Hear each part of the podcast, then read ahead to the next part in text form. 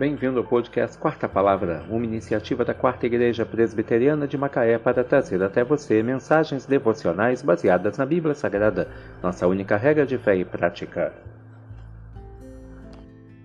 Nesta quarta-feira, 31 de janeiro de 2024, veiculamos a sexta temporada, o episódio 31, quando abordamos o tema Senhor, Justiça Nossa.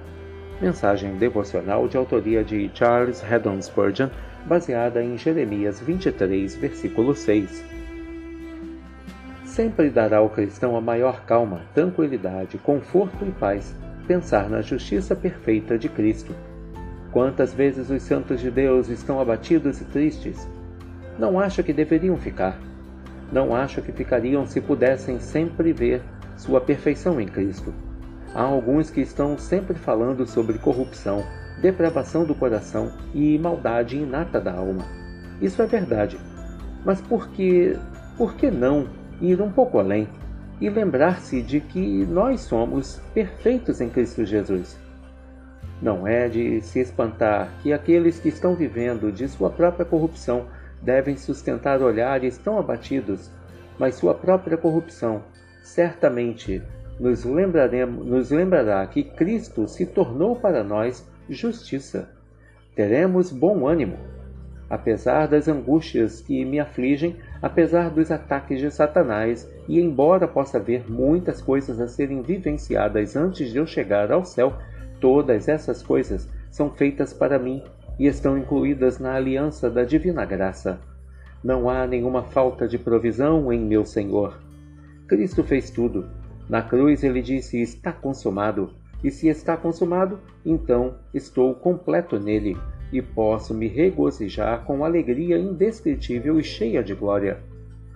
Não tendo justiça própria que procede de lei, senão a que é mediante a fé em Cristo, a justiça procede da lei, que procede de Deus, baseada na fé.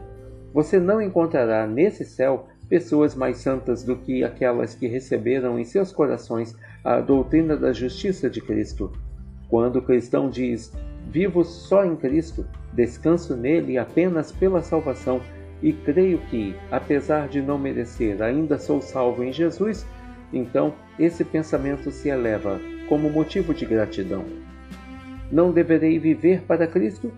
Não deverei amar e servi-lo, vendo que sou alvo por seus méritos? O amor de Cristo nos constrange para que os que vivem não vivam mais para si mesmos, mas para aquele que por quem ele morreu e ressuscitou. Se salvos pela justiça imputada, devemos valorizar muito a justiça transmitida.